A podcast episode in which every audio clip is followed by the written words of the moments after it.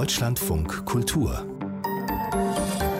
Diskurs mit Birgit Kolkmann. Sie hören die Wiederholung der Sendung Wortwechsel vom vergangenen Freitag.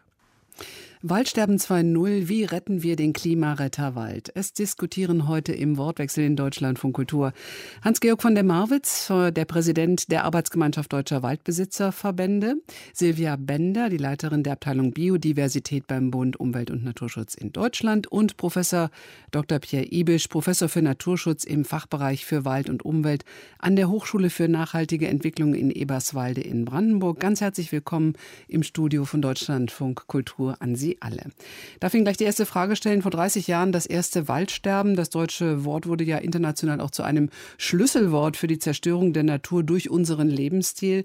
Damals war es der saure Regen. Das äh, haben wir relativ schnell mit der Abgasreinigung geregelt. Die Wälder haben überlebt. Und ist das, was wir jetzt sehen an Trockenheit, Sturm, Bränden, Schädlingen, Frau Bender, viel, viel schlimmer? Das ist definitiv viel schlimmer, weil es die Auswirkung der Klimakrise ist, die wir jetzt hier live in unseren Wäldern beobachten müssen. Und äh, die Klimakrise ist natürlich um Wesentliches komplexer als damals die Ursachen für den sauren Regen. Es ist jetzt überfällig, dass wir die Klimakrise endlich entschieden angehen und dass die Bundesregierung dafür endlich die richtigen Maßnahmen ergreift und das Klimakabinett im September dann auch beschließt, dass wir beim Klimaschutz endlich richtig aktiv werden. Gestern gab es ja bereits die äh, Ankündigungen, da Millionen zur Verfügung zu stellen. Sie fordern 1,5 Milliarden vom BUND, decken sich da ungefähr auch mit den Grünen. Herr Professor Ibisch, ähm, bundesweit massive Waldschäden in bisher unbekanntem Ausmaß sollen es sein. 110.000 Hektar allein im letzten Jahr vernichtet und es geht weiter mit der Trockenheit.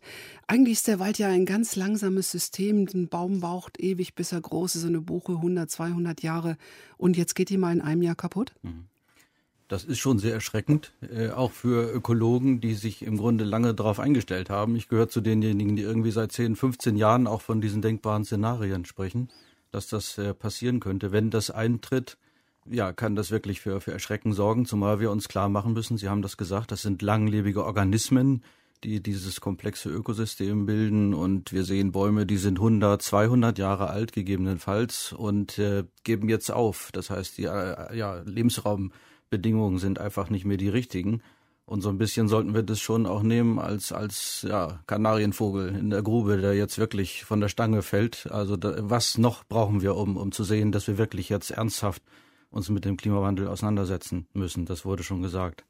Ich weigere mich dennoch ein bisschen da, äh, über das Waldsterben zu reden, weil der Wald als Ökosystem stirbt eigentlich nicht. Was wir jetzt sehen, ist ein Absterben von Beständen, die äh, teilweise auch nicht standortgerecht waren. Das sind Baumbestände zum größeren Teil, die forstwirtschaftlich überprägt waren.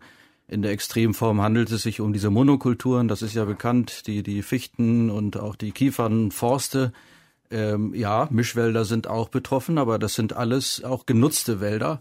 Äh, die entsprechend äh, ja, Maßnahmen über sich ergehen ließen, die gegebenenfalls jetzt auch dazu beitragen, dass der Wald stärker leidet unter Dürre und Hitze. Mhm. Hans-Georg äh, von der Marwitz, Sie sind ja nicht nur ähm, Präsident der Arbeitsgemeinschaft Deutscher Waldbesitzer, Sie haben Wald in Brandenburg, Sie sind Landwirt, aber auch CDU-Bundestagsabgeordneter. Brandenburg ist ja nun gerade auch ein Bundesland, in dem es viele Monokulturen, gerade auch Kiefernbestände, der Stangenwald gibt. Wie ist das bei Ihnen, wenn Sie in Ihren Wald gehen? Ist da inzwischen auch so viel kaputt oder brennt es auch hier und da? Nein, Gott sei Dank brennt es im Moment nicht. Äh, und ich muss sagen, ich bin erstaunt, wie gerade die Kiefer und auch die Akazie bei uns in unseren Wäldern jedenfalls damit fertig wird. Und insofern sehe ich das ein klein bisschen anders als Sie, Herr Professor. Wir haben unterschiedliche Standortbedingungen und wir können nicht immer nur von Monokulturen sprechen. Wir haben in Deutschland keine 25 Prozent mehr in Reinkulturen Schon von klein auf bin ich mit der Maßgabe groß geworden, äh, möglichst vielschichtig die Wälder auch aufzubauen. Jedenfalls bei uns im bäuerlichen Milieu war das ganz selbstverständlich. Die Weißtanne im Klinterwald, äh, Unterbau mit Kirsche und Buche. Und äh, die letzten vier Wochen bin ich durch Deutschland gefahren, in sieben Bundesländern gewesen, in den ganzen großen Waldgebieten fast ausschließlich in Mischwäldern. Und ich muss Ihnen sagen, was sich mir da geboten hat, ist dramatisch. Der Abgang der Fichte vor zuallererst. Das ist aber auch verständlich als Flachwurzler. Wenig Wasser im oberen Bereich. Wir hatten in Brandenburg Niederschläge im letzten Jahr von weniger als 390 Millimeter, Sachsen-Anhalt 360 Millimeter. Es ist eine Dürrekatastrophe. Und natürlich haben Sie alle beide im Vorredner recht. Der Klimawandel kommt jetzt an und wird auch deutlich. Aber wir können feststellen, und äh, die Erfahrung, die ich in Süddeutschland gemacht habe, in Württemberg und in Bayern, südlich der Donau, ähm, dort sieht es bei weitem nicht so dramatisch aus. Ja, natürlich hat der Borkenkäfer dort auch die ein oder anderen Fichtenbestände in den Mischkulturen äh, angegriffen. Aber es ist eindeutig zu sehen, woran es großflächig liegt. Und äh, insofern müssen wir uns intensiv darüber Gedanken machen, wie wir jetzt diesen Klimawandel, der ja jetzt mehr und mehr offensichtlich wird, und wenn wir mal die Niederschlagsmengen der letzten äh, und die Entwicklungen äh, der Wetterextreme mhm. besser formuliert sehen, stellen wir auf die, ein, eindeutig eine Entwicklung fest. Professor Ibisch, gibt es tatsächlich Regionen, wo es nicht so schlimm ist? Also ich finde es zumindest kühn zu sagen, dass die Kiefern in Brandenburg kein Problem haben. Ich nein, nein, nicht, gut, das habe ich so nicht gesagt. Ich habe gesagt, sie haben weniger Probleme. Also ich bin regelmäßig unterwegs in, in Beständen, wo die auch jungen Bäume tatsächlich äh, gelb werden, äh, vertrocknen, äh, in, in äh, Beständen, die im schlimmsten Fall gebrannt haben. Äh, das Klar. ist ja auch ein, ein Schwerpunkt, den wir uns anschauen jetzt in, in Südbrandenburg. Das ist äh, natürlich alles schon ziemlich nah an der Vollkatastrophe. Und dann gibt es die Nonnen und Schädlinge, die dann aus dem, äh, vom Hubschrauber aus bekämpft werden. Und ich glaube, da gibt's schon auch echte Probleme die zu tun haben mit der Struktur, äh, mit dieser einfachen Struktur dieser Kiefernforste, auch mit den Böden, die ist, äh, allerdings ja. auch durch die Bewirtschaftung natürlich nicht verbessert wurden. Das müssen wir ganz klar sagen. Durch Biomasseentzug, durch die Baumarten selbst haben wir das Thema der, der Versauerung, Rohhumusbildung, das wissen Sie alles. Und wir haben in, in ganz vielen Beständen genau nicht investiert in, in die Grundlage der Waldökosysteme, das ist der Boden.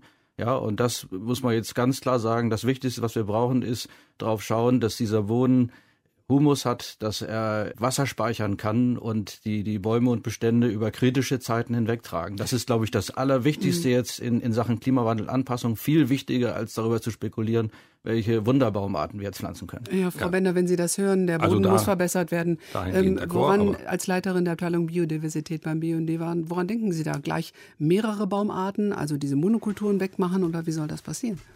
Äh, wir brauchen einerseits tatsächlich die Laubmischwälder mit mehreren Arten und auch mit mehreren heimischen Arten. Wir müssen aber auf der anderen Seite auch mehr Totholz im Wald lassen, damit sich Humus wieder bilden kann und damit sich vor allem auch Feuchtigkeit im Wald halten kann. Im Moment trocknen die Bestände ja aus. Wir müssen die Bestände dichter halten, damit eben auch die Feuchtigkeit im Wald bleibt und nicht die Sonne, wenn ein Baum umfällt, direkt in den Wald einbricht. Wir brauchen auch mehr Biodiversität, also mehr Tiere, Insekten, die eben im Wald leben, damit sie das eben auch zur Zersetzung des Holz beitragen. Und wir brauchen vor allem auch eine schonendere Entnahme von Bäumen. Im Moment haben wir ja alle 20 Meter im Grunde Rückegassen und sehr ähm, schweres ähm, Gerät, was dann benutzt wird, um Bäume zu entnehmen. Und das verdichtet den Boden und äh, behindert damit die Möglichkeit des Bodens, Wasser aufzunehmen und zu speichern.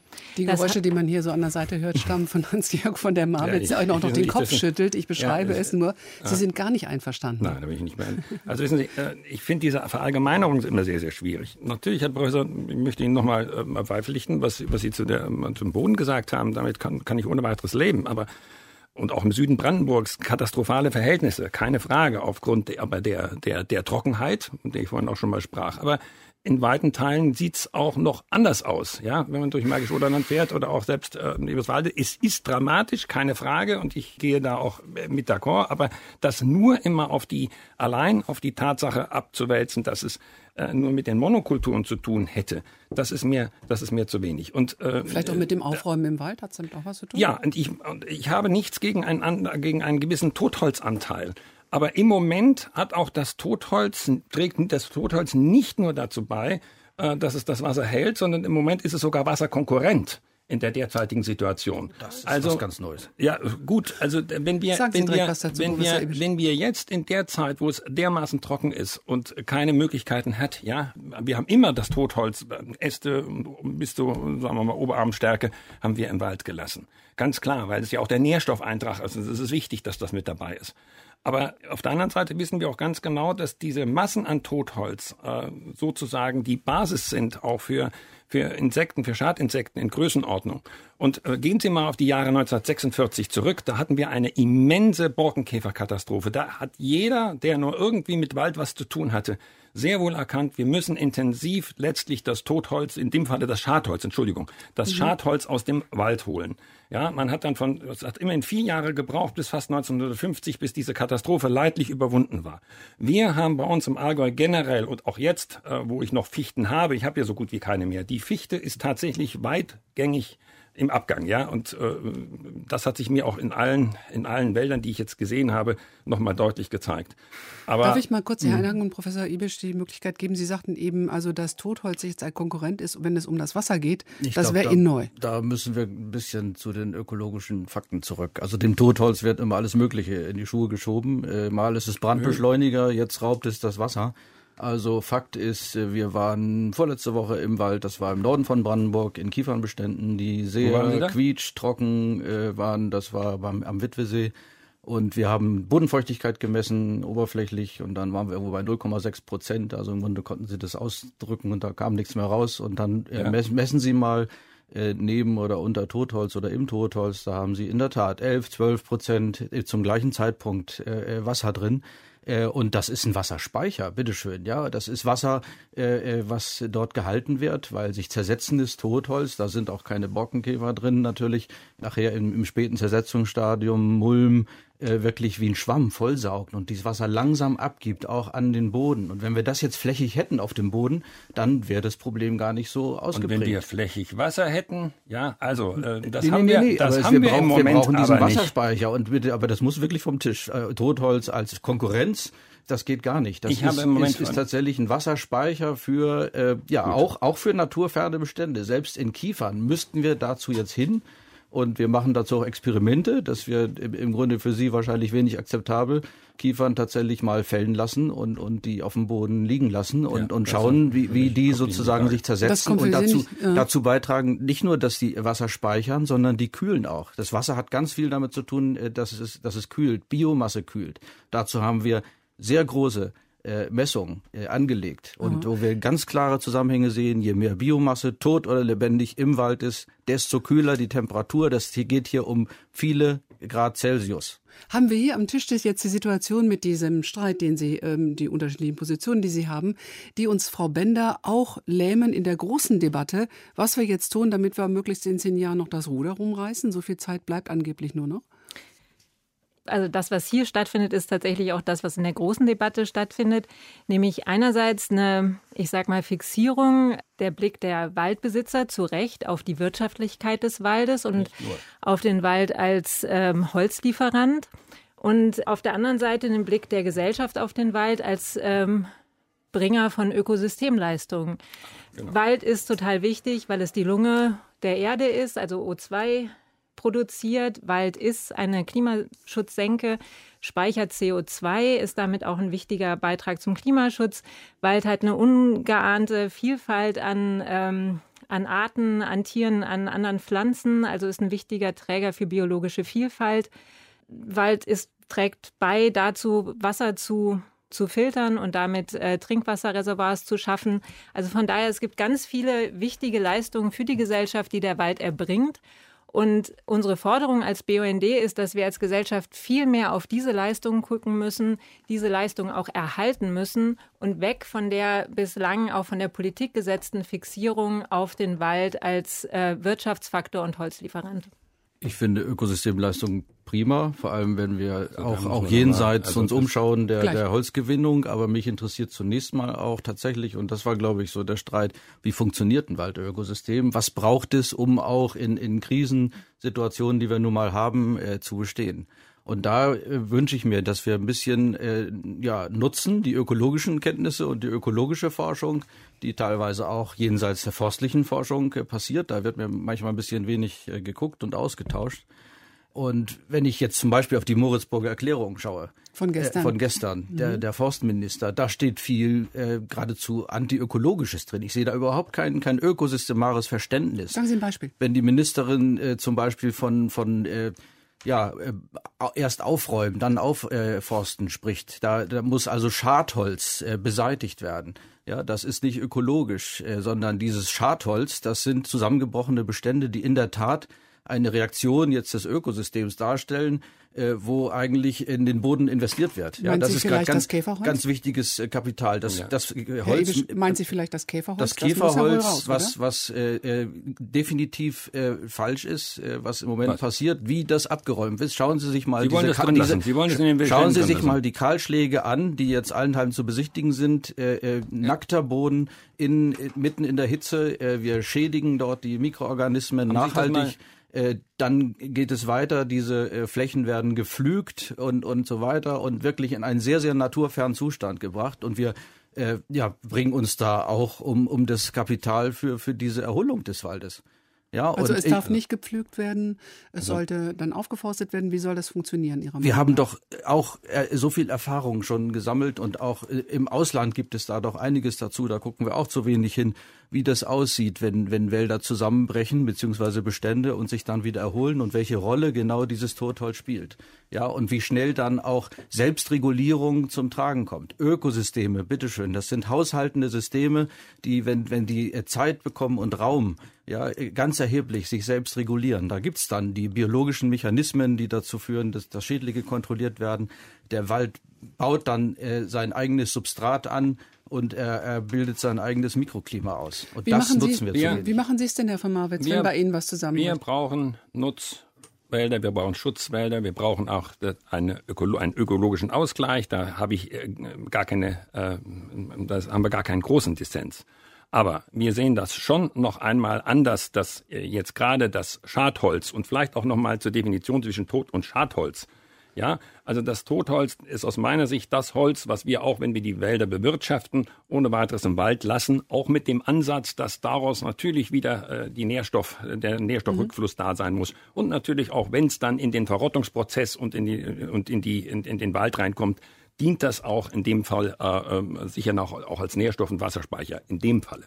Aber wenn wir diese Massen, die wir zurzeit im Wald haben, durch das, durch die Schädigung, äh, durch die, äh, also erstmal durch die Stürme, die wir im Frühjahr letzten Jahres hatten, dann die Dürre und dann die Kalamitäten, äh, da muss das Holz natürlich raus dem Wald raus. Je schneller, desto besser. Mhm. Und ich, ja, selbstverständlich, wir haben auch einen Nutzwald mit zu berücksichtigen. Und wenn wir, das ist, es ist eine, eine wichtige Funktion, die dieser Wald ähm, die ich ja gerade gesprochen habe. bricht gerade zusammen. Ja, äh, was, was, was ich ja. unbedingt unterstützen würde, ist, dass äh, Waldbesitzer, äh, vor allem solche, die wirklich davon abhängen, kompensiert werden.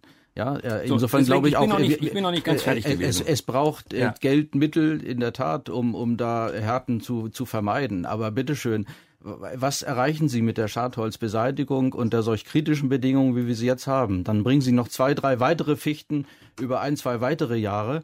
Äh, die dann aber auch irgendwann dran sind. Und der Preis dafür ist, dass sie die Flächen ruinieren für die neuen also, nachwachsenden Bestände. Ich würde, ich, ich würde gerne Frau Bender, entfernt, ich würde gerne Frau Bender zwischendurch mal dazu hören. Ja, nee, ich darf noch einmal zu diesen, nein, Herr, ich muss jetzt noch einmal ganz kurz zu den Ökosystemleistungen. Ja, aber das wissen Sie, ich komme hier nicht, ich habe drei, zwei Gegner im Deutsch hier nein. sozusagen. Ja, also ich, ich müsste doch wenigstens mal unsere Position klar das hier auch äh, tun Sie vehement darf. und auch in zeitlich ja. ausreichendem Rahmen ja. bislang. Äh, Frau Bender, wie sehen Sie es? Ähm, sollte man äh, vielleicht die die Wälder jetzt auch so hin äh, umbauen, dass sie auch als Nutzwälder weiterhin für die Waldbesitzer existenzsichernd sind? Wir können nicht nur Dschungel wollen. Als BUND setzen wir uns ja ganz klar ein, dafür auf 10 Prozent der Waldflächen Naturwälder und Wildniswälder zu haben. Das heißt aber ja im Umkehrschluss auch, dass 90 Prozent der Wälder weiter auch für Holz genutzt werden sollen. Ähm, allerdings äh, wesentlich weniger intensiv, als das jetzt an vielen Stellen passiert. Äh, es gibt ja Modelle, zum Beispiel ähm, im Stadtwald in Lübeck oder in Göttingen, wo durchaus mit einer wesentlich schonenderen Bewirtschaftung, äh, einer wesentlich naturnahen Bewirtschaftung auch äh, Holz gewonnen wird. Und nach einigen Jahren, die diese Versuche zum Teil laufen, auch gar nicht mit so viel größeren Einschränkungen für den, den Gewinn, als es ähm, um Gewinne, also in anderen ähm, Wäldern ist. Was wir halt, was ich eben schon gesagt habe, was für uns wichtig ist, dass wir eben diese ökosystemaren Leistungen viel mehr in den Blick nehmen und das als Gesellschaft auch einfordern und dann gegebenenfalls eben auch für diese Leistungen zusätzlich bezahlen, wie es ja auch in der Landwirtschaft zum Beispiel diskutiert wird. Wir sind ja jetzt an einem Punkt, dass ähm, große Summen nötig sind, um die Wiederbewaldung voranzutreiben, um auch den Waldumbau voranzutreiben. Und wenn wir jetzt Gelder an die, Land, äh, an die Forstwirte geben, damit sie wieder aufforsten können, dann sollte das eben auch ganz klar an Bedingungen gebunden sein, dass der Wald da naturwa naturnah bewirtschaftet wird und dass eben auch äh, Laubmischwald aufgeforstet wird und nicht wieder ähm, Monokulturen. Lassen Sie uns mal genau zu dem Thema kommen der Aufforstung. Also wie können, kann man sich vorstellen, dass das in dieser Größenordnung jetzt passiert? Immer so viele Setzlinge, so viele Baumschulen gibt es ja gar nicht, dass das schon vorgehalten wird, ja. dass man mal ja. eben Millionen Bäume pflanzen kann. Äh, wie funktioniert das eigentlich rein praktisch? Und äh, unabhängig von der Wiederaufforstung der Flächen, muss man nicht auch darüber nachdenken, dass man neue Waldflächen schafft, so wie die Schweizer Forscher das gesagt haben, ja. um gegen den Klimawandel wirklich etwas tun zu können? Ja. Jetzt dürfen Sie wieder, Herr. Sehr, ja, sehr richtig. Also ich möchte zu, zu, zu, zwei Punkten muss ich einmal noch mal ganz kurz was sagen. Also einmal ist im jüngsten Indikatorenbericht Artenvielfalt und Landschaftsqualität des Bundesamtes für Naturschutz nochmal sehr darauf hingewiesen worden, dass die biologische Vielfalt vor allem in deutschen Wäldern im Vergleich zu den anderen am höchsten ist. Also damit zeichnen wir doch schon mal aus, dass es, dass zumindest in unseren Wäldern im Vergleich, Vergleich zu, zu vielen kann ich Ihnen gerne innerhalb Europas, innerhalb und auch unserer Nachbarn. Aha. Also äh, kann ich Ihnen nur sagen, kann Ihnen den gerne rüberbringen. Äh, das zum einen, zum anderen noch zu den Ökosystemleistungen. Ja, davon sind wir natürlich auch äh, überzeugt und begeistert. Wir wissen ganz genau, dass die Ökosystemleistungen wie CO2-Senke, Wasserspeicher, Luftfilter, Sauerstoffproduzent, Erholungswert und so weiter, das leisten wir ja als Waldeigentümer mit, auch mit Freuden und haben wir auch immer wieder mit in den Mittelpunkt ja auch gerückt. Wie heißt es denn jetzt äh, äh, bei den äh, Wiederaufforstungen? Ja, da haben Sie recht. Momentan ist es ist gar nicht daran zu denken. Äh, das werden wir wahrscheinlich erst im Herbst und Winter, wenn wir die entsprechenden Niederschläge haben. Und dann ist es auch nochmal eine spannende Frage, was haben wir tatsächlich an Pflanzgut? Wie hoch sind dann tatsächlich die Bedürfnisse? Und wenn wir von 110.000 Hektar neu aufzuforstende Fläche gehen, ähm, da werden wir sicher äh, zu tun haben, alle äh, die Baumarten äh, letztlich zu setzen, die wir setzen wollen. Und ich denke, dass für die Zukunft des, des Waldes, und da sind wir ja wissenschaftlich momentan auch noch nicht auf dem, auf dem allerneuesten Stand. Ja, da, sind, da gibt es viele, die sich damit jetzt im Moment auseinandersetzen. Und da müssen wir dann wirklich versuchen, klarzumachen, auf welchem Standort passt welche Baumart am besten äh, im Hinblick einerseits auch der, der Ökosystemleistung einerseits, aber natürlich auch der wirtschaftlichen Leistung, die der Wald bringen aber muss. Viel Denn wenn Zeit wir das Holz nicht mehr, über, diesen Fra über diese Fragen hat man dann nicht hat, mehr. Haben wir eigentlich nicht jetzt, mehr. Jetzt mal konkret. Nur, ähm, wo soll das Holz herkommen? Im Moment leisten Professor wir aus, haben wir eine ausgewogene Leistung. Ja, wir haben rund 60 Millionen Festmeter, die wir jährlich einschlagen. Die holen wir ausschließlich aus unseren Wäldern wenn wir die Wälder alle zu Urwäldern machen, müssen wir dann auch bitteschön beantworten, Soll ja nicht wo das... 10 Prozent ist, das, sagt der BUND, ja, ja, die Grünen, 5 Prozent ist harmlos. Gut, nicht? dann äh, ähm, bin ich auch schon... Professor Ibisch, also lassen Sie mal ein bisschen jetzt ja. in die konkrete ähm, Frage kommen, wenn jetzt hier Millionen zur Verfügung gestellt werden, um aufzuforsten, um erstmal für die Schäden wieder was hinzustellen, e-, eventuell sogar neue Wälder anzulegen. Wo kommt das her? Und nächste Frage, wer macht es denn mhm. eigentlich? Genau. Die Studenten von Professor Ibisch? Ich glaube nicht. Ich hätte noch eine andere Idee. Wie wäre es, wenn wir den Wald auch ein bisschen mitarbeiten lassen? Äh, ganz konkret können wir mal auf die Flächen schauen, zum Beispiel in Treuenbrietzen, der große Waldbrand äh, letztes Jahr, wo Privatwaldbesitzer dann flächig geräumt haben, gepflügt, planiert, alles äh, im, im Grunde auf, auf einen Zustand zurückgesetzt, wie er vor Jahrtausenden herrschte, und dann aufgeforstet, wo die Kiefern tatsächlich jetzt dann schon wieder abgestorben sind, teilweise im April schon wieder anfingen. Also das wird nichts. Und dann gibt es Flächen, die wir uns anschauen, wo gar nichts gemacht gemacht wurde.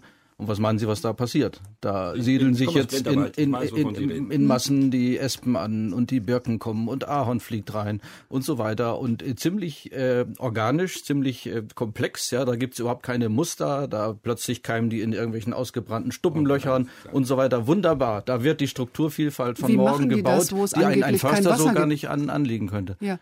Das äh, kann ja sein, dass auf den Flächen, die nicht gepflügt und, und äh, planiert wurden, gegebenenfalls diese Ascheschicht das Wasser sogar noch besser hält und tatsächlich günstige Keimbedingungen jetzt bietet und dass die verbrannten Bäume, die teilweise stehen geblieben sind, nämlich jetzt für Schatten sorgen und für niedrigere Temperaturen. Das wäre das, wofür wir plädieren. Für nichts aus der Asche. Ich meine, es Wurzel- kann, und Stockausschläge können es natürlich auch sein, wo das Wurzelwerk noch Auch das ist zu ist. beobachten. Es Ja, hat Eichen also- gegeben im Unterwuchsangebau, Voranbau. Äh, die sind verbrannt, haben dafür gesorgt, dass es aber nicht so heiß wurde, dass die Kiefern oben drüber tatsächlich nicht verbrannt sind. Und was machen die Eichen jetzt? Die treiben wieder aus, wo wir sehen, Laubbäume kommen auch mit, mit diesen Zuständen besser zurecht. in Also da gibt's vieles jetzt zu gucken, aber bitte, dann, dann müssen wir das auch tun. Und, und nicht, dass wir alles planieren und räumen, sondern uns erlauben, auch mal etwas Zeit uns zu geben, zu lernen. Und da möchte ich gerade nochmal auf diesen Punkt der, der, äh, bezüglich der Zukunft des Waldes, da sind wir nicht auf dem neuesten wissenschaftlichen Stand. Können wir auch nicht sein, Genau. äh, weil wir tatsächlich über eine Zukunft reden, die extrem unsicher ist, wo wir noch nicht mal verstanden haben, wo geht die Menschheit jetzt mit dem Klimawandel hin. Wenn wir die schlechtesten Szenarien bekommen, vergessen Sie das mit Wald genauso wie mit der Aufforstung. Das war Professor Pierre Ibisch, Professor für Naturschutz im Bereich, Fachbereich für Wald- und Umwelthochschule für nachhaltige Entwicklung in Eberswalde. Er diskutiert im Wortwechsel von Deutschlandfunk Kultur zum Thema Waldsterben 2.0. Wie retten wir den Klimaretter Wald? Zusammen mit Silvia Bender, der Leiterin der Abteilung Biodiversität beim BUND und Hans-Georg von der Marwitz, dem Präsident der Arbeitsgemeinschaft Deutscher Waldbesitzerverbände. Herr von der Marwitz, äh, als gestern ähm, Julia Klöckner, Bundesumwelt, Bundeslandwirtschaftsministerin, mit den äh, äh, Unionsministern Agrar- und Forstwirtschaft ähm, in Sachsen gesagt hat, sie wollen einen Marshallplan machen, es sollen Millionen hineingegeben werden in die Wiederaufforstung. Da kam natürlich sofort die Kritik, die sagte, das ist der pure Aktionismus. Man kann sowas nicht vom Schreibtisch, man kann nicht sagen, wir forsten auf. Es muss ein Konzept sein, das danach noch wirkt und vor allen Dingen, es muss auch dann gepflegt und gemacht werden. Das heißt, es braucht Personal. Das können wir nicht nur vom Schreibtisch und vom Computer aus machen. Es muss jemand in den Wald gehen.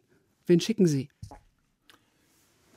Das Sie haben recht, das ist äh, dahingehend wirklich äh, nicht einfach. Da, wo noch, die, wo noch die bäuerlichen Waldstrukturen vorhanden sind, da gehen die Waldeigentümer selber in den Wald, ganz klar.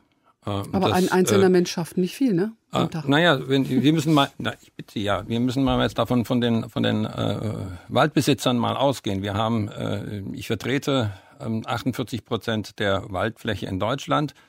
Äh, die gehört knapp zwei Millionen Eigentümern. Wenn Sie das mal hochrechnen, dann haben wir einen, äh, einen Durchschnittswert von weniger als drei Hektar pro Waldeigentümer.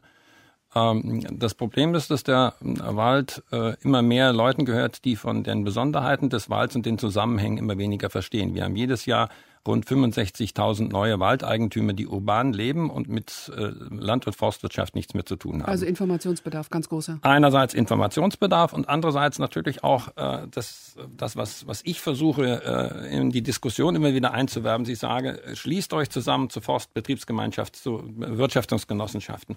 Ja, also nehmt die Verantwortung für euren Wald wahr.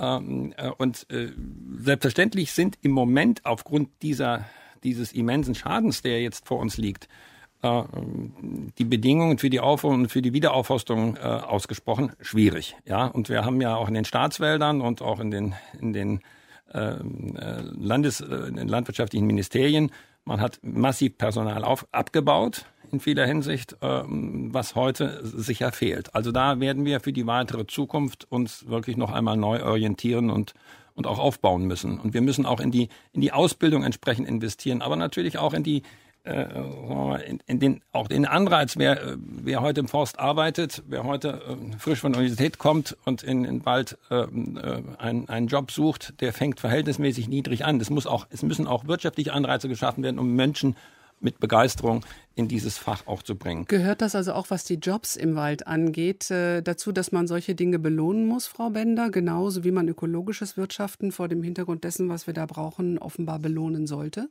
und nicht das unökologische? Ja, ich denke, man muss solche Anreize schaffen, damit äh, Waldwirtschaft. Werden doch viele Leute sagen, ich gehe doch nicht in den Wald und mache da die Knochenarbeit. Das ist schwere Arbeit. Es ist definitiv schwere Arbeit. Ähm, nichtsdestotrotz sieht man ja ein Stück weit, dass es wieder eine, mehr junge Menschen gibt, die auch ein Interesse haben, zurück aufs Land zu gehen, äh, zurück landwirtschaftliche Betriebe zu machen, zurück forstwirtschaftliche Betriebe zu, zu, zu machen. Und äh, für die muss man Anreize setzen. Und das ist sicherlich ein Anreiz, ihnen auch zu sagen, wenn ihr ähm, gesellschaftliche Leistungen erbringt, dann gibt es dafür auch eine Honorierung. Und äh, das Zweite ist sicherlich auch, dass wir auch im Forstbereich sicherlich auch nochmal eine andere gesellschaftliche Anerkennung auch der Arbeit brauchen, die da geleistet wird. Und drittens brauchen wir, da würde ich Herrn äh, von der Marwitz auch unterstützen wollen, wir brauchen halt eben wieder mehr Personal in den Landesverwaltungen, in den Forstverwaltungen, die dann auch beraten äh, das dann auch zur Beratung zur Verfügung steht und eben den Menschen, die heute Wald besitzen, eben auch ähm, die ähm, Ansätze, die Herr Professor Ibisch zum Beispiel ähm, erforscht und entwickelt, nahebringt, damit wir eben diesen naturnahen Umbau des Waldes wirklich umsetzen können hat in der Fläche. Ein, hat das auch ein Stück mit Mentalitätswandel zu tun? Mit Sicherheit, ja. Also ich, meine, ich man, denke, wundert, man wundert sich ja vor äh, in den 80er Jahren, als es um das erste Waldsterben ging, ein großer Aufschrei. Und jetzt ist es schlimmer, wie Sie alle sagen und bestätigen. Und im Grunde nehmen die Menschen das relativ gelassen hin. Das Oder? würde Sehe ich ich das jetzt, falsch? Nee, das würde ich jetzt nicht. Kann ich, auch- das kann ich aber auch sagen, woran das liegt. Das ist der, die, der, wir sind immer weiter letztlich von der Urproduktion entfernt. Äh, Menschen haben heute kaum noch Berührungspunkte. Wenn Sie sich allein mal die Entwicklung in den landwirtschaftlichen Betrieben ansehen. Wir haben heute noch gut 750.000 in der Landwirtschaft arbeitende Menschen bei 43 Millionen Beschäftigten. Früher, also als ich noch in die Landwirtschaftsschule ging, als ich meine Lehre und Ausbildung gemacht habe, da waren die Dörfer noch voller Landwirtschaftsbetriebe. Äh, Wir haben nicht nur in Brandenburg, sondern auch in anderen Teilen Deutschlands mittlerweile nur noch ein, zwei Betriebe, landwirtschaftliche Betriebe im Dorf. Also das ganze auch Sozialgefüge des, des ländlichen Raums, des dörflichen hat sich immens verändert. Es ist nicht nur, weil wir urbaner geworden sind, sondern weil letztlich auch die Abhängigkeiten von Land- und Forstwirtschaft für das täglich Brot und für das Leben äh, mehr und mehr in den Hintergrund gerückt ist. Und, und das führt dazu, dass man äh, letztlich äh, diese, auch sagen wir mal, diese, die Notwendigkeit, sich dafür verantwortlich zu fühlen, äh, oder auch die Pflicht, die raus daraus entwächst, was man, was man letztlich hat, einfach entkoppelt wurde. Darf ich nochmal auf das Thema Nutzung zu, äh, zurückkommen, äh, weil Sie gesprochen haben darüber, dass äh, ja 90 Prozent der Waldfläche Nutzwald bleiben soll und so weiter. Das wäre ja schön, wenn das so äh, dann auch realisierbar wäre. Aber ich frage mich manchmal, haben wir eigentlich den Ernst der Lage erkannt, was da potenziell auf uns zurollt, wenn eben jetzt Flächen aufgeforstet werden, wo die Bäume nicht anwachsen und so weiter. Da wird natürlich über Jahrzehnte ohnehin kein Holz geerntet werden. Und dann kommt es hinzu, dass wir diese unklare Zukunft haben. Ähm, und da gibt es verschiedene Dinge, die ich nicht zusammenbringe, um auch nochmal auf die Moritzburger Erklärung zurückzukommen, der Forstminister, die zum einen sagen, nicht, der Wald wankt, äh, große Krise und es muss äh, saniert werden. Und im letzten Abschnitt äh, wird dann äh, über Holzverwendung und Innovation gesprochen und dafür geworben, dass mehr Holz verwendet wird. Ja, da soll also der, der Holzkonsum angekurbelt werden und äh, auch noch unter dem Stichwort Bioökonomie, wo wir wissen, da geht es um neuartige Nutzung, irgendwie äh, Plastik soll dann ersetzt werden, vielleicht durch Holz und so weiter. Alles schöne Sachen. Aber haben wir den Ernst der Lage wirklich äh, verstanden? Oder müsste man jetzt nicht auch in Deutschland darüber reden, äh, äh, Holz zu sparen? Ja, Aber- dass, dass wir, dass wir äh, vorsichtiger und umsichtiger mit dieser Ressource umgehen, äh, wenn wir jetzt den Konsum ankurbeln, unsere Wälder gegebenenfalls auf lange Zeit nicht mehr produzieren, wird das bedeuten, wir importi- importieren Holz aus anderen Ländern, wo das äh, auch nicht oder eben noch weniger nachhaltig äh, genutzt wird. Wir müssten äh, da vielleicht auch eine ganze Menge lernen, ähm, Frau Bender. Umweltbildung, da, um den Ernst der Lage zu erkennen, ist das inzwischen auch notwendig in diesem ganzen Zusammenhang?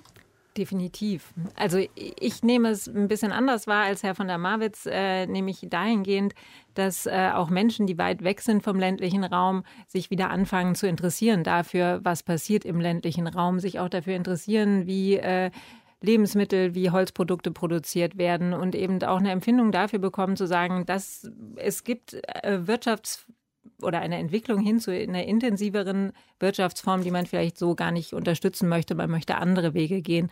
Ich glaube, da ist eigentlich ein Ansatzpunkt, um Leute auch wieder zu begeistern. Und ich nehme es auch so wahr, seitdem äh, also die Resonanz jetzt auf oder die öffentliche Resonanz bei uns auf das Thema Waldsterben 2.0 ist enorm. Also seit, wenn man jetzt mal in den letzten zwei Wochen anschaut, wie viel Ja, darüber berichtet ja. wird, ist das viel, aber es ist, das Thema ist eben seitdem gesetzt und ich habe nicht den Eindruck, dass äh, das Thema jetzt so schnell abebben wird, sondern ich könnte mir vorstellen, dass es ähnlich ähm, im öffentlichen Bewusstsein sich auch verankert, wie das Waldsterben in den 80er Jahren. Ist ja psychologisch gesehen, wenn man sich an die Filme, die es damals gab, äh, erinnert sich bestimmt auch, äh, diese Computersimulationen, äh, wo dann sozusagen die, die, die ganzen Hänge entwaldet wurden, computertechnisch.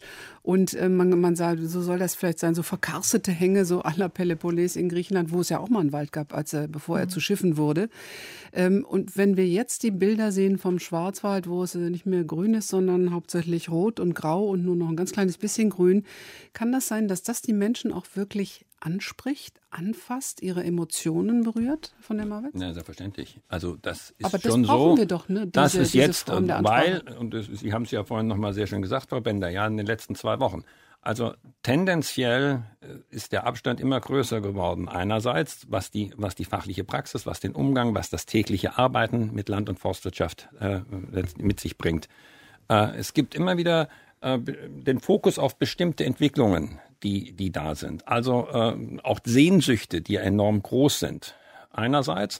Andererseits steht das nicht im Zusammenhang mit dem, was viele Bürger dann andererseits im täglichen machen oder wie sie sich entscheiden, an den Tresen entscheiden. Ja, also das ist es ist es ist schon sehr schwierig und sehr komplex geworden und äh, wenn dann dramatische Bilder aufgezeigt werden beziehungsweise offensichtlich sind, dann findet natürlich schon eine Gott sei Dank auch eine große Betroffenheit statt.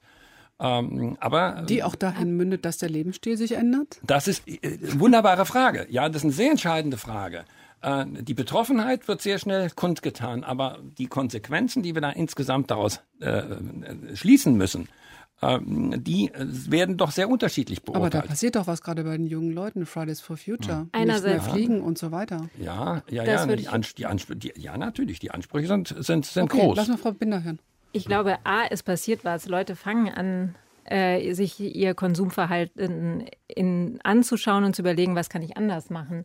Aber Ganz sicher können wir nicht nur darauf setzen, dass jeder sein Konsumverhalten ändert, wenn wir nicht die richtigen politischen Rahmenbedingungen setzen. Es kann halt eigentlich nicht angehen, dass ein Flug inland nur ein Drittel oder ein Viertel von dem kostet, was dieselbe Bahnfahrt kosten würde. Und das sind politische Rahmensetzungen. Und ich kann mich nicht, und gerade Sie als Politiker können sich eigentlich nicht zurücklehnen und sagen, die Leute sollen, äh, sollen allein durch ihr eigenes Verhalten ähm, den Klimawandel stoppen. Bei dieser Krise, die da auf uns zurollt, wir sehen ja jetzt schon die Auswirkungen, was eine Erwärmung von noch nicht mal 1,5 Grad in unseren Wäldern, in unseren Ökosystemen anstellt.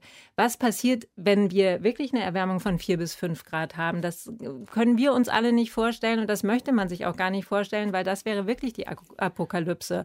Und wir können uns als Politik oder Sie können sich als Politik nicht hinstellen und sagen, der Verbraucher soll es richten mit seinen, Verkau äh, mit seinen Kaufentscheidungen, wir, sondern man muss die richtigen politischen Rahmen. Wir müssen es gemeinsam Professor Ibisch, ja. Professor Ibisch Und eben, da brauchen wir gar nicht über Flüge reden, sondern zurück zum Holzkonsum. Kann nicht sein, dass die Politik dann solche Rahmenbedingungen setzt, Charta 2.0 für Holz, äh, den Holzkonsum äh, anzukurbeln. Das ist natürlich konterkariert ja genau das, was wir besprochen haben. Aber auf der anderen Seite haben wir momentan Massen an Holz äh, liegen. Selbstverständlich, wenn wir das ist jetzt erstmal nicht nur kurz, das ist mittelfristig. Für ein paar Jahre werden wir momentan immense Massen an Holz haben. Und insofern ist es doch erstmal richtig, dass wir versuchen, dieses Holz auch zu verwerten. Da bauen Sie äh, Industrien ich, auf, die dann einen, einen Verbrauch äh, also, bedeuten, der dann in, in der Zukunft fortgesetzt wird und, und dann wie befriedigt wird? Aus welchen also, Fällen? Das wissen Sie, jetzt, äh, ich, ich würde einen Schritt vor den anderen setzen. Ja, also jetzt ist erstmal wichtig, dass wir, dass wir den Wald für die Zukunft ich aufbauen. Gerne Szenarien. Ja, gut, also natürlich Szenarien können der wir Forscher viele aufbauen. Das, das, ist ja, ist klar, das ist, das ist, das ist ein wissenschaftliches ein, Herangehen eines Szenariums. Sie müssen auch an die Zukunft denken, als ja, Waldbesitzer also, gerade wenn wir, wenn wir. Sie pflanzen mal, ja für die nächste Generation. Wir pflanzen für Generationen. Ja, ja, ich, ja. vollkommen richtig. Und äh, deswegen ist es uns schon wichtig und wir werden auch alles daran setzen, dass wir äh, auch weiterhin äh, Wald äh, in die nächste Generation bringen. Ich bin ja genauso herangetragen und, äh, oder herangebracht worden, dass ich im Generationskontext denke. Aber wir sprachen eben über das politische Regelwerk. Brauchen wir stärkere Regeln? Es hilft doch nicht, wenn Herr Söder fordert, ein halbes Jahr nach den Grünen, wir wollen den Naturschutz, den Klimaschutz im Grundgesetz verankern. Also wissen Sie, ich wie jetzt, äh, ich fühle mich jetzt irgendwie von allen Seiten in die Ecke gedrängt. Nein, ja, Sie als werden ich in allein, keine also, Ecke na, gedrängt. Doch, Sie es sitzen ist, am wenn, runden ist, Tisch. Ich sitz, ja, wenn ich mal, wenn das mal so wäre, ja. Also äh, der ist eckig, die, die ich hier Okay. sehe. ja, also ähm, ich äh, ich, ich versuche letztlich, auch ich werde jedenfalls äh, mit, mit den mir zur Verfügung stehenden Mitteln versuchen, den Wald so umzugestalten und so weiterzuführen und mit der Hoffnung, dass jetzt äh, die Niederschläge, auch wenn sie unterschied verteilt werden, sein werden. Das ist ja noch mal spannend, dass wir vielleicht andere Verteilungen haben werden, dass wir in den richtigen Momenten nachher auch die Wiederaufforstung leisten, dass wir die Erkenntnisse, die, äh, die gekommen sind, dass wir die ein, einbringen in, in unser Wiederaufforstungsprogramm. Also da bin ich ja, bin ich ja gar nicht anderer Meinung. Aber jetzt nur das Szenario zu sehen, dass wir ähm, bald äh, griechische oder italienische Verhältnisse haben werden, das sehe ich momentan nicht. Wenn wir jetzt erstmal alle Möglichkeiten nutzen, die verschiedenen Baumarten, die dann auch äh, trockenresistenter äh, sind, beziehungsweise sind die das? Chance. Genau, die das, Chance, das die, würde die, mich sehr interessieren. Sie sprachen übrigens eben mal die Akazie an, Ja. äh, die ganz gut klarkäme mit den Gegebenheiten, ist aber eine Neophyt, also ein eingewandertes. Ein- eine ist auch keine richtige Baumart, Akazie, sondern also nur eine. Scheinakazie. So, Ja. die verdrängt alles andere, weil sie wirklich stark ist. Wollen wir, Professor Ibisch, sowas haben? Was sagt der Pflanzenbiologe dazu, der viel in Südamerika geforscht hat und also auch andere Klimazonen kennt? Wo ich nebenbei, äh, bevor ich mich mit Deutschland intensiv beschäftigt habe, auch mit Aufforstung beschäftigt habe in, in Bolivien, äh, wo es just darum ging, den äh, Förstern zu erklären, dass es nicht das, die beste Idee ist, immer die exotischen Baumarten zu wählen. Äh, nicht, das war irgendwie vor 20 Jahren oder so, äh, da wurden immer zu Eukalyptus so und, sehen. und die mexikanischen Kiefern gepflanzt.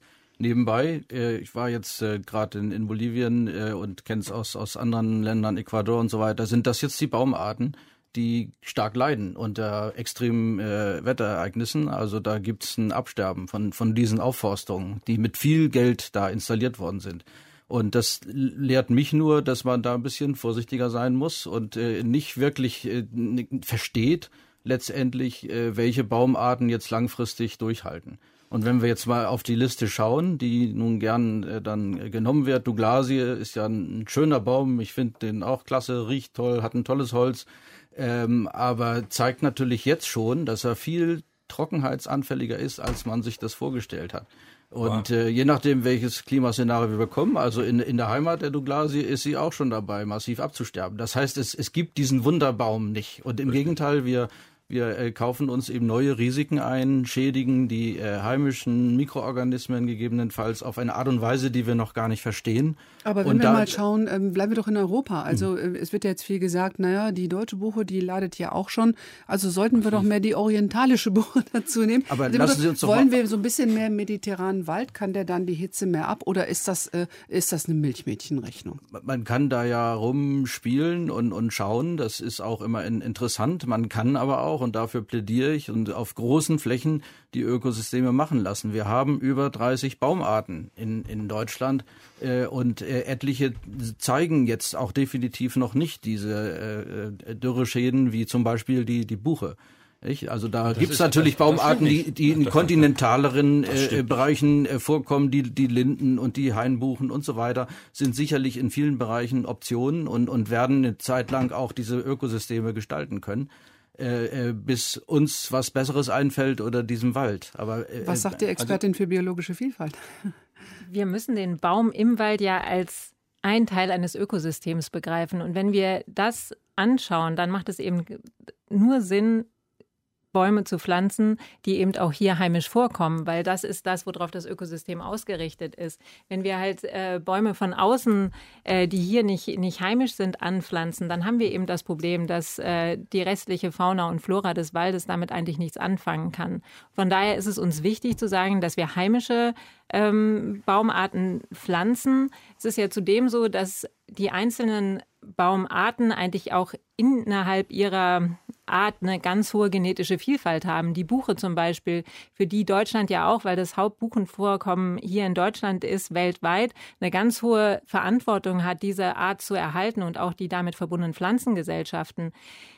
Die Buche kommt ja auf ganz unterschiedlichen Standorten vor in unterschiedlichen Pflanzengesellschaften. Die hat also eine sehr hohe genetische Vielfalt und eine Anpassungsfähigkeit an unterschiedliche Standorte. Und das müssen wir uns viel mehr zu Nutzen machen, anstatt jetzt Pflan äh, Bäume von anderen Regionen zu importieren, die hier vielleicht gut zurechtkommen würden. Mhm. Also darf ich da nochmal jetzt, äh, also ich hätte Sie gerne jetzt die letzten vier Wochen dabei gehabt, äh, Professor. Also die Buche leidet massiv. Ich bin gut unterwegs gewesen. Ja, auch wunderbar. Die Buche leidet massiv äh, und ich habe wirklich sehr viel abgängige Buchen auch gesehen in dieser Zeit, vor allem Altbestände, aber auch Jungbestände gleichermaßen. Also äh, im Moment leiden alle Baumarten. Und wenn ich jetzt nach in den Harz gucke, zu Bekannten, die jetzt in Größen, in Größenordnungen die Fichte verloren haben, aber auch Douglasienbestände haben, ist erstaunlicherweise sind die Douglasien-Bestände die einzigen, die er momentan noch hat.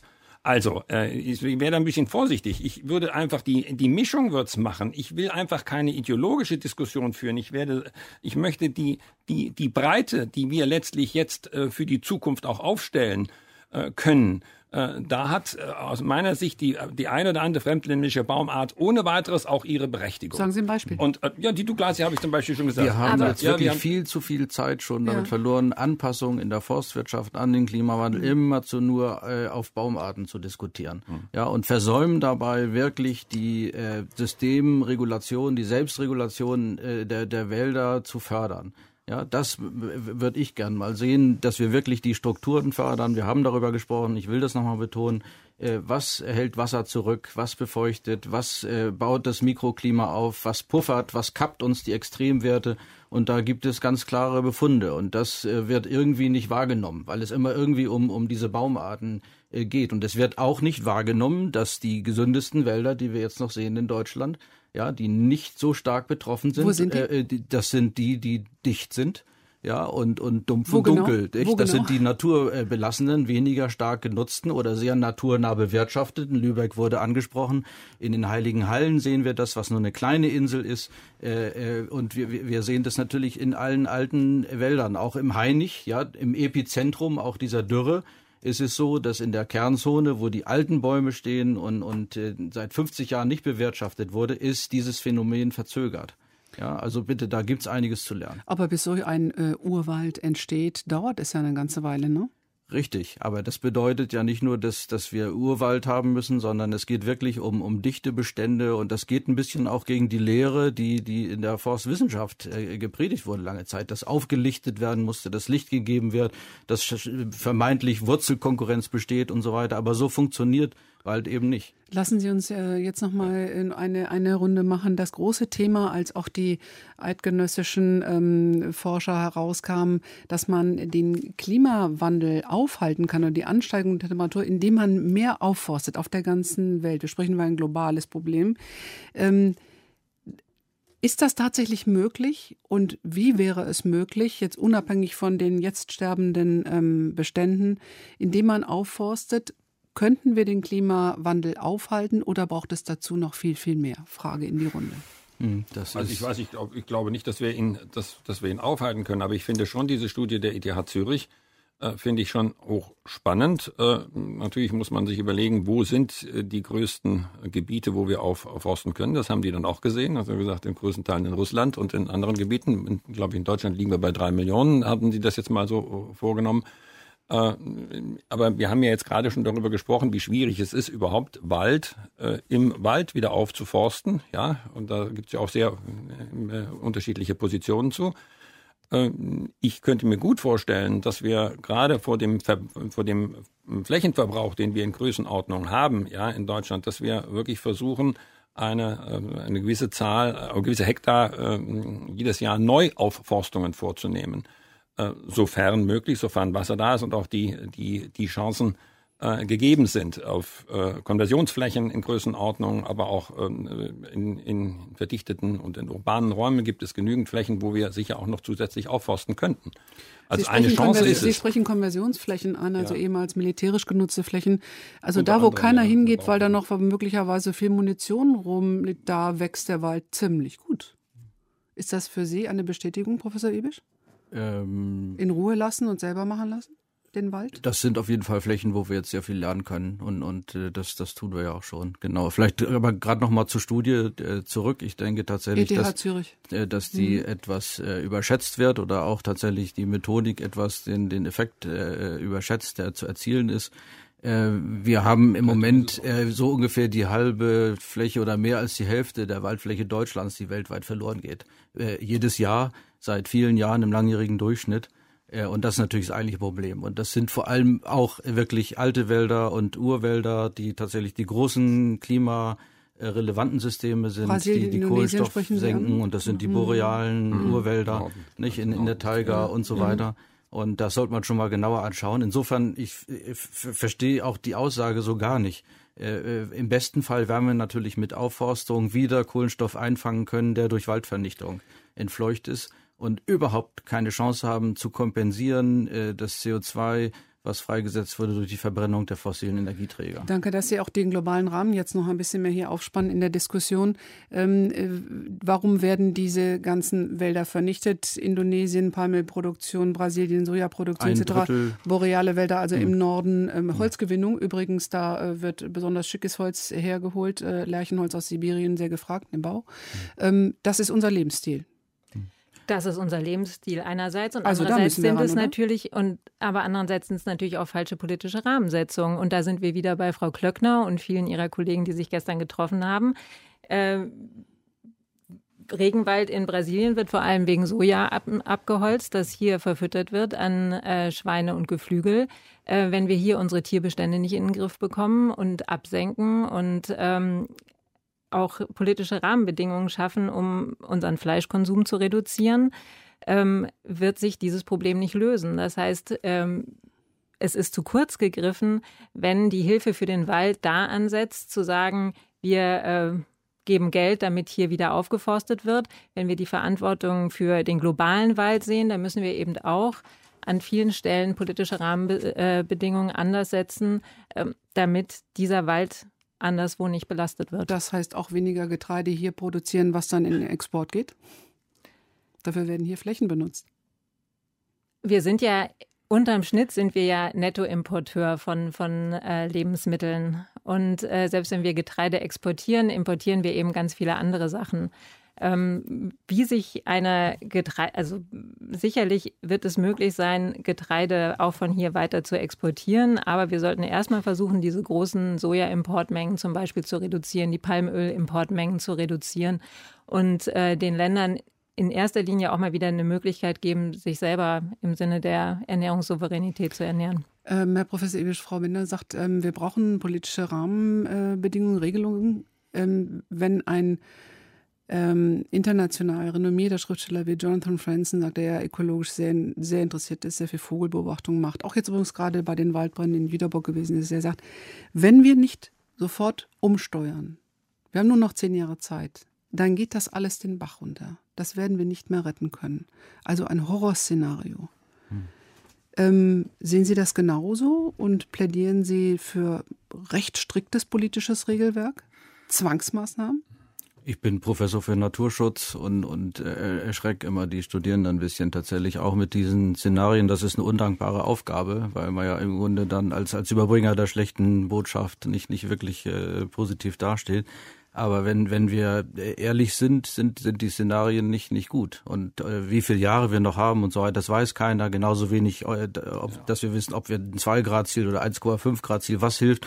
Eigentlich, es braucht eine Vollbremsung und äh, das ist eigentlich die große Preisfrage, wie man das hinbekommt in einer Gesellschaft wie der unsrigen, und am Ende dann auch weltweit natürlich äh, möglichst sozial verträglich diese Bremsung zu machen, die bedeutet Suffizienz. Das heißt, wir müssen lernen, innerhalb der Grenzen äh, zu leben, die nun mal unser begrenzter Planet uns uns bietet. Und äh, da rühren wir an an die ja Paradigmen, die natürlich irgendwie in, in der genetischen Substanz unserer Gesellschaft äh, ganz anders ticken, wo es um um Wirtschaftswachstum geht, das wissen wir. Und wer immer sagt Verzicht und, und äh, weniger, wird natürlich ausgebuht und, und bekommt auch keine Wählerstimmen. Aber das ist die große Preisfrage in der Tat.